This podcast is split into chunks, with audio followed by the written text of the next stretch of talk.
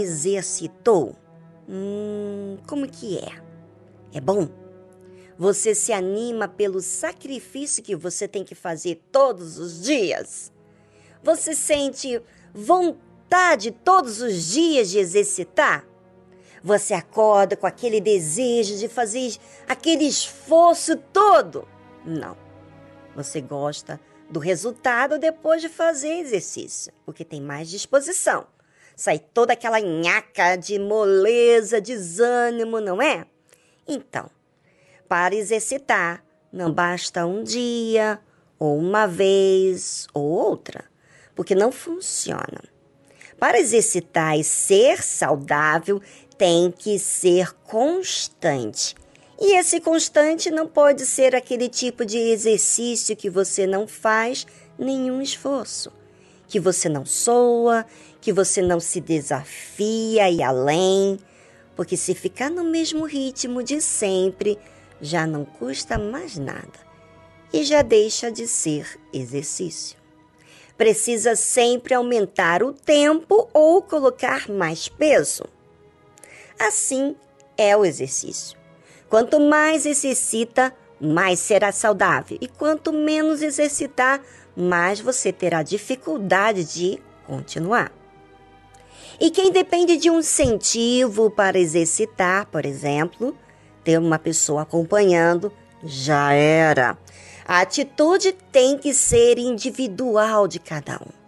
Eu faço assim por mim mesmo. O meu incentivo não depende de alguém, mas da minha própria consciência em fazer aquilo que faz bem para mim, para que então eu possa fazer o meu objetivo, que é servir a Deus, com toda a minha força. Mas você sabe que existe contratempos, viagens, rotinas que saem do lugar que me leva sempre a entender dentro da minha mente que eu preciso voltar, porque nem sempre consigo. Assim é a pessoa que tem disciplina na sua mente e que realmente entendeu a importância de exercitar. Nós precisamos exercitar para trazer resultados. Mas será que Deus é diferente? Porque Deus é um ser perfeito, mas com toda a perfeição dele, como que ele lida com o ser humano na sua imperfeição?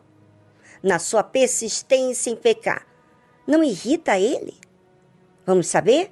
Bem, diz assim a Bíblia: Deus, porém, que é misericordioso, perdoou a sua iniquidade e não os destruiu.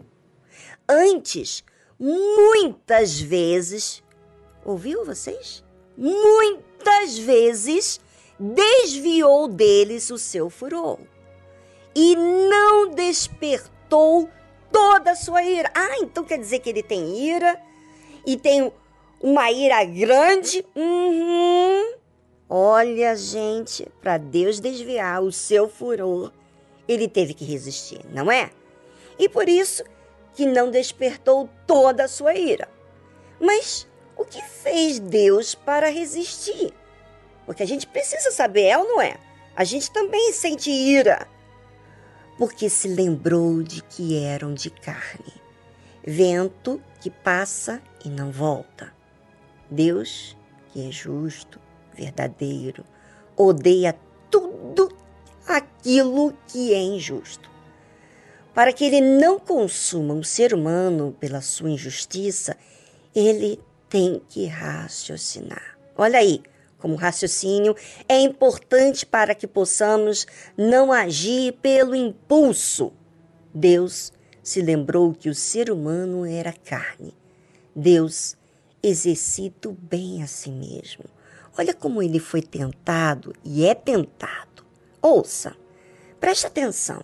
Agora você vai ter que prestar muita atenção, porque eu vou ler muitos versículos que provam como ele lida com as nossas debilidades e como que ele resiste e exercita essa fé.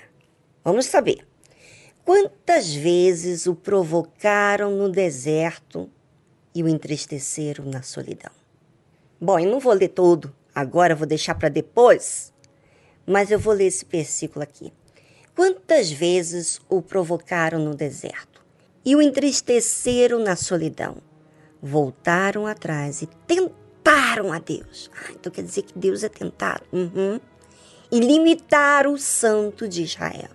É, as pessoas só pensam nelas mesmas e não sabem que a sua injustiça, especialmente aqueles que tiveram a oportunidade de conhecer a orientação divina e não guardaram.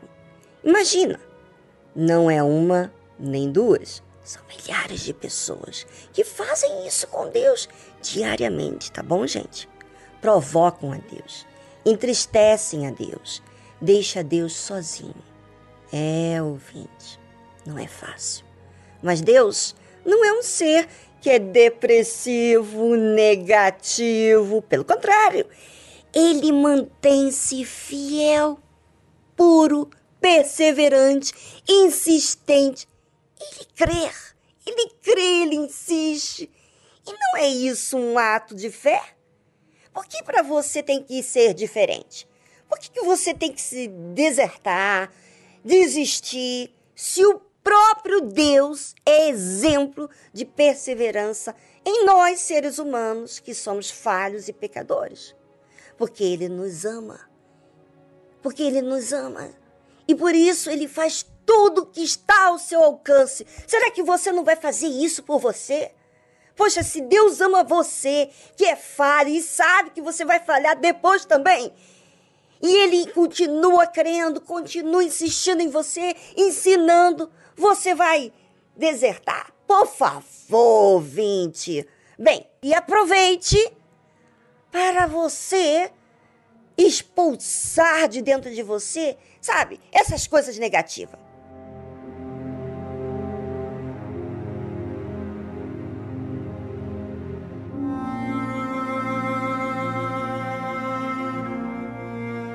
É, quem acha que para Deus tudo é fácil, está enganado. Ele tem que exercitar a fé para ser constante.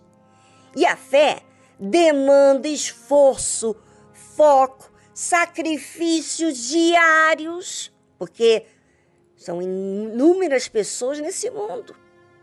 Raciocínio em considerar o próximo. Olha o quanto Deus tem que lidar com a falta de consideração do seu povo. Agora, eu vou pedir você para prestar bastante atenção do que Deus fez e o que, que o povo fez em relação a Deus não se lembraram da sua mão, nem do dia em que os livrou do adversário, como operou os seus sinais no Egito e as suas maravilhas no campo de Zoá, e converteu os seus rios em sangue e as suas correntes para que não pudessem beber. Ele está falando aqui do que Deus fez no Egito aos egípcios para livrar o seu povo. Presta atenção.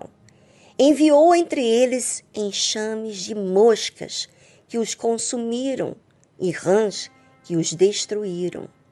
Deu também ao pulgão a sua novidade e o seu trabalho aos gafanhotos. Destruiu as suas vinhas com saraiva e os seus sicômoros com pedrisco. Também entregou o seu gado à saraiva e os seus rebanhos aos coriscos lançou sobre eles o ardor da sua ira, furor, indignação e angústia, mandando maus anjos contra eles. Isso aos egípcios, gente.